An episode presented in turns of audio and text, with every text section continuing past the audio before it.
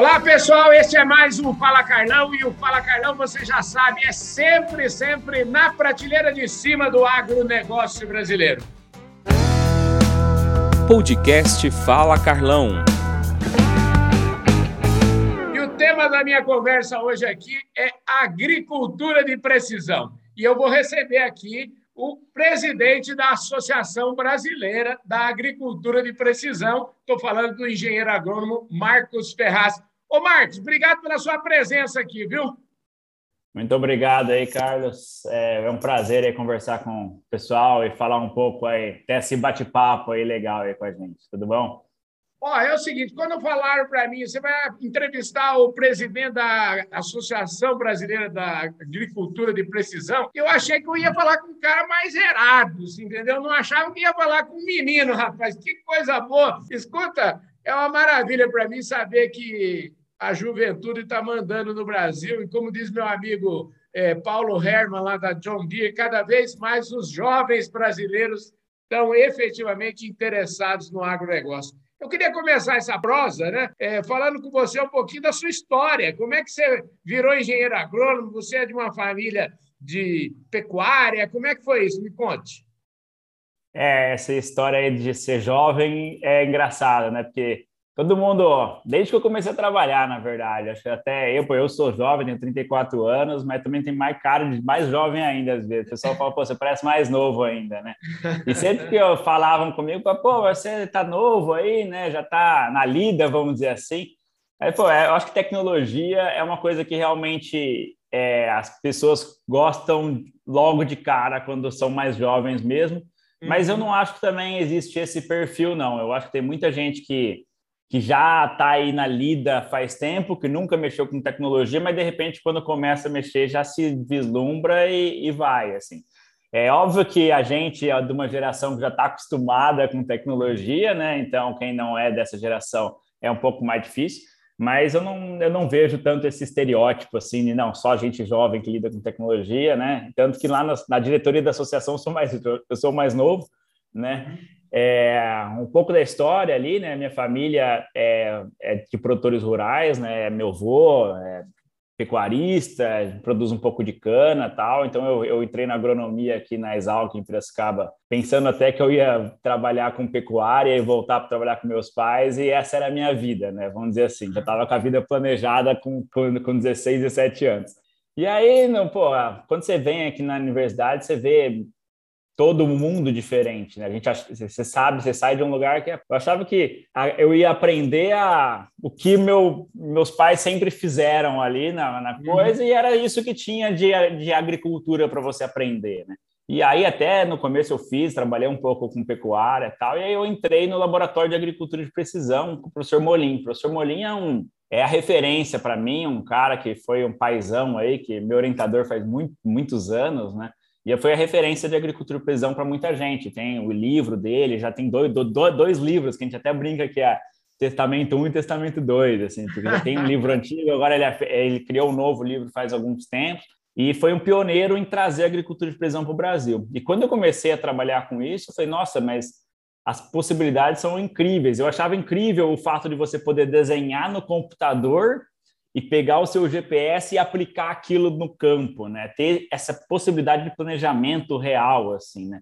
O que me encanta na agricultura de precisão é isso, assim, você conseguir planejar, executar e, e medir o trabalho de uma forma muito é praticamente eu estou imprimindo o que eu fiz no computador no campo, é uma coisa muito legal, né? Não é tanto, ah, é, você tira aquela abstração da agricultura, né? E isso me uhum. encantou muito, sempre trabalhei com isso, desde que eu estava no estágio, é, fui para a Austrália, aí quando eu fui para a Austrália também eu vi uma outra realidade da agricultura de precisão que eles faziam lá, é, como aqui é, é, é muita a mão de obra é muito fácil, então a gente usava muito análise de solo, é, análise de solo vários, vários pontos, né? E lá eles muito cara, porque não tem nem a, a, mão de obra era muito cara, lá eles já trabalhavam com, o pessoal chama hoje de zona de manejo, usar dados remotos, sensores, tentar entender um pouco melhor. Eu olhei e falei, porque a agricultura é legal, agricultura de precisão já é diferente do que a gente fazia aqui. E aí, enfim, eu voltei, comecei a trabalhar numa empresa de equipamentos de agricultura em São Paulo, fiz a minha pós-graduação enquanto estava trabalhando lá, né? Então, por isso que eu dei um, um salto até, por ter tantos anos de formado, já fiz pós também, né? Seis anos atrás, abri uma empresa de consultoria, inicialmente consultoria para empresas, né? Empresas que queriam trabalhar com tecnologia, empresas do agro em geral. Sou sócio também de uma, uma empresa que importa e comercializa tecnologias de pulverização, de sensores e tal aqui no Brasil. E no ano passado, no começo do ano, né, o, o, o Molim, que era o presidente, que era o meu orientador também, ele era até então presidente da associação, ele começou comigo, comecei a me envolver mais na associação, falou para eu entrar naquelas em algumas das entidades que a associação fazia parte tal, e comecei a me envolver mais com isso. E aí, no começo do ano passado, a gente montou uma diretoria ali, eu assumi realmente a presidência, e a gente tem feito um trabalho muito legal aí, né? Na verdade, desde que se criou a associação, o trabalho é muito legal. Estamos aí, né? Então, realmente é uma história sempre focada muito em agricultura e precisão, mas até, até, até pequena, é uma história eu ainda considero pequena aí, né? 13 anos formado só, ainda tá, tem muito para acontecer ainda. E é bom que a gente tem, tem fôlego para isso também, né? Maravilha, rapaz. Eu vejo aqui gás. Deixa eu te perguntar uma coisa. O que é mais importante na agricultura de precisão? A gente está falando de equipamentos ou de software? O que, que conta mais? Só para a gente, antes de a gente falar um pouquinho da associação, a gente desenhar um Sim. pouco para o cara que está no, nos assistindo aí. Olha, eu vou dar uma resposta que não é que você perguntou, acho que não é nem equipamento nem software, acho que são as pessoas. Uhum. É, a ferramenta tem que ser usada, né? E uhum. isso é uma coisa interessante, porque assim, a gente tem, tem os dois lados, óbvio, né? Você tem o, o, o equipamento que ele vai ou medir ou executar. Uhum. É, então, sei lá, é um, é um sensor, por exemplo, é um equipamento de medição é um dosador de precisão, é uma válvula de precisão, ele é um equipamento para executar a, a, o, seu, o seu plano. E o software, ele vai, ele vai permitir com que você trabalhe esses dados, né? Então, pô, eu, eu, eu medi, eu vou analisar no software e vou executar no equipamento de novo. Então, pelo essas ferramentas, né, tanto os equipamentos quanto as, as ferramentas de software, eu tenho que ter. Agora, se eu não usar elas, eu não adianta nada. Então, acho que o mais importante são as pessoas. E isso é uma coisa que eu conversei até com um rapaz outro dia, que um dos grandes benefícios da agricultura de precisão é valorizar as pessoas. Porque a partir do momento que eu tenho possibilidade de economizar dinheiro ou de ganhar muito dinheiro com essas ferramentas, é, a, as pessoas que fazem isso, elas têm que ser mais valorizadas, né? Então, uhum. e, e isso acaba gerando para o campo uma, uma valorização do, do, do o profissional no campo que antes não, não existia, né? Antes eu tinha um operador de máquinas que, se ele trabalhasse bem ou não trabalhasse bem, ele não ia mudar muito a vida do, do agricultor, ou seja, não ia aumentar muito a rentabilidade dele. Agora eu tenho máquinas, por exemplo, que tem sensores, que tem isso, que tem aquilo, que se o cara trabalhar bem, ele vai ganhar muito dinheiro né, para, o, para a produção. E isso faz com que ele seja valorizado, né? Então faz com que o, o trabalho dele seja mais valorizado também. Isso é uma, é uma vantagem que às vezes ninguém fala. A tecnologia no campo valoriza o profissional e tem um benefício social muito grande também. Ô, ô Marcos, deixa eu te falar, esse negócio de tecnologia, a gente tem tido muitos papos aqui sobre isso e sobre inovação, e a gente fala sempre. É, eu, tenho, eu tenho a impressão que daqui uns cinco anos a gente vai olhar as entrevistas de hoje vai falar: nossa, como esse povo era atrasado, o que, que é isso? Então, eu queria que, já pegando a sua bola de cristal aí, eu queria que você falasse um pouquinho de futuro, o que está vindo por aí, o que, que vem por aí. Eu não vou falar, não é uma bola de cristal, porque uhum. a gente, a agricultura, ela está muito atrasada em relação às outras indústrias. Então é só a gente olhar para as outras indústrias o que aconteceu e a gente vai ver que vai acontecer na, na agricultura também, né? Então, o, e o que, que aconteceu na, nas outras indústrias? É análise de, de grande número de dados ao mesmo tempo, inteligência artificial, é, é alto, alta precisão, e isso tudo já existe em, em outras indústrias, né? Então, uhum. é, eu gosto de fazer sempre uma analogia com o que o, que o pessoal faz, está é, tá muito acostumado, que é rede social, por exemplo. Uhum. O que, uhum. que é a rede social? Ela é uma inteligência que vai captar, que capta vários dados das pessoas e, e recomenda produtos, e recomenda ferramentas de, de marketing, ferramentas comerciais para as pessoas, né? Então é, é isso que faz com essa foi a grande revolução que a inteligência artificial, que o big data, né, que é grande número de dados deu para a indústria de comércio, né? Então a, é, é você saber exatamente o que o Carlos quer comprar o que eu vou vender para ele e qual é a melhor ação de marketing que eu vou ter com o Carlos. Né? Uhum. Isso tudo já existe, isso a gente já está acostumado. Você entra, a, a, Netflix, ela dá o filme que você quer ver. Se outra pessoa entrar, ela vai dar o filme que outra pessoa quer ver, né?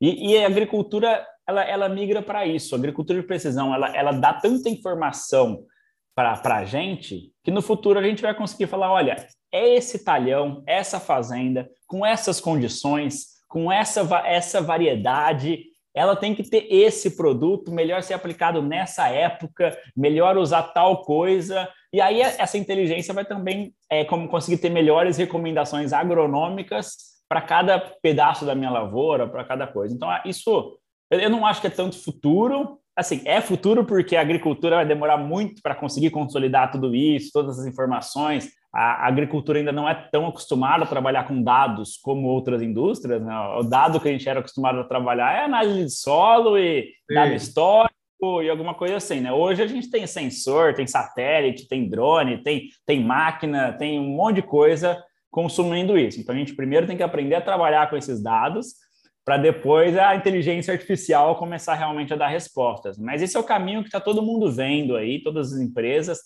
tentando olhar e falar, pô, a agricultura vai ficar mais inteligente. Isso é, isso é uma coisa legal. Ô, Marcos, você falou um negócio aí de redes sociais, eu queria fazer uma provocaçãozinha com você, eu queria saber o que você acha disso. Às vezes eu tenho a impressão que não sou eu mais que escolho as minhas coisas, é o, o algoritmo é que escolhe por mim. Então, eu queria que você usasse, se, se você acha que, que tem algum sentido nisso, e, e, se de repente eu me afastasse das redes sociais, eu começaria a fazer as minhas próprias escolhas. Isso é para o bem, para o mal. Eu queria que você refletisse sobre isso. É, tem, tem uma teoria do lado mal disso, né? É incrível como Existem diversos. O, o, lado mal disso é que você não começa a escolher mais as coisas, né? Então, uhum. você só vai ver aquilo que você gosta, né? Então, uhum. o fato de você mudar de opinião é muito, é muito complicado, porque como é que você vai mudar de opinião se só aparece para mim aquilo que eu já tenho a opinião, né? Então, a gente perde um pouco essa questão. Acho que o lado humano é muito complicado, né? Só que ninguém vai deixar de pesquisar no Google por causa que ele está com medo do Google saber o que eu quero comprar. Porque a, o benefício de pesquisar no Google, para mim, é, é pô, eu, eu, tenho a resposta ali na hora. Então, está facilitando muito minha vida, né? Ninguém vai deixar de se comunicar com os amigos porque tem tá com medo desse dado ser vendido, né? E na agricultura é, tem esse medo também, né? O pessoal fala, ah, eu não vou disponibilizar meus dados porque as grandes multinacionais elas vão saber o que eu estou querendo comprar, o que eu estou querendo vender, é, vender, quanto eu tenho de dinheiro e tal, né? E aí isso também acaba travando toda essa revolução digital, né? Só que o, a grande questão é o benefício. É, as pessoas não deixam de pesquisar no Google porque ela tem um benefício de uhum. ter a resposta logo, né? Então, quando a agricultura de precisão, análise de dados, esse tipo de coisa trouxer benefícios reais para o agricultor, ele já não vai assim, é, achar tão ruim que outras pessoas usem essas informações também, né? Porque o benefício é muito mais claro, né? E se o Netflix está te, é, te, recomendando vídeos que você gosta, tudo bom para você, né? Que Só mal que, tem, né? Que mal tem, né? Exato, é assim, pô, se, se a inteligência vai servir para recomendar produtos ou recomendar manejos que vão aumentar minha produção e vão aumentar minha lucratividade, qual é o problema com isso, né? Então, é, tudo ganha, né? Se, se, se é para aumentar a produção e se é para diminuir custo, qual é o problema, né? Ô, ô, Marcos, deixa eu te falar, a gente já chegou aqui no finalmente do nosso programa, já é. estamos nos descontos agora, mas eu queria saber de você como é que anda essa aplicação na prática? Quer dizer, você é um empreendedor, você é dono de uma consultoria, você é, mexe com isso. Eu quero saber o seguinte: já está facinho de explicar para o agricultor é, e de vender isso para o agricultor, ele já consegue enxergar benefícios, já está já está muito mais fácil hoje do que era alguns anos atrás? Com certeza. A, as ferramentas que eram mais complicadas de ser entendidas, né? Como faz isso? Como faz aquilo? Né? Como que o GPS consegue guiar minha máquina? Né? Hoje os agricultores já entendem isso. O benefício da agricultura de precisão é muito claro.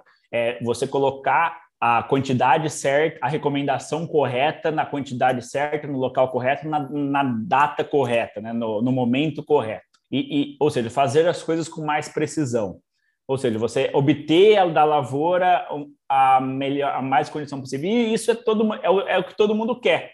Ninguém não quer isso, né? Ninguém não quer ser preciso na área, né? Uhum. Obviamente, é, é, é possível você fazer recomendações erradas, vou fazer, vou usar, fazer um manejo que não, que não era para ser feito e acabar não dando certo.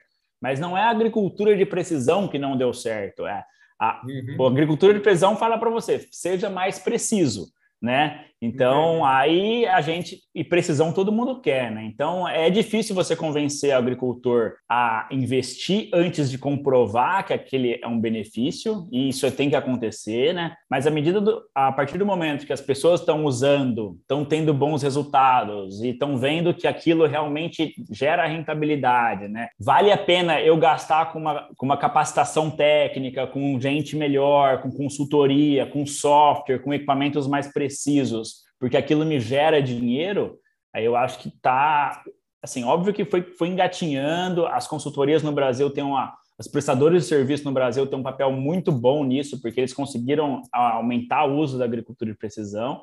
Então, a grande questão é, vamos compartilhar os bons resultados, né? A gente tem bons resultados para compartilhar e mostrar também para o mundo que a agricultura feita no Brasil é extremamente precisa, extremamente sustentável e que tem tudo a ver, né? Sustentabilidade com precisão tem tudo a ver, porque se você é preciso, você é sustentável. As pessoas têm que entender isso. Tecnologia gera sustentabilidade, gera que o meio ambiente fique bom também.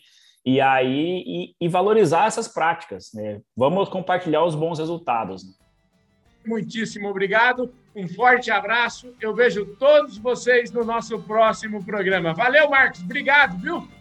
Muito obrigado, Carlos. Abraço.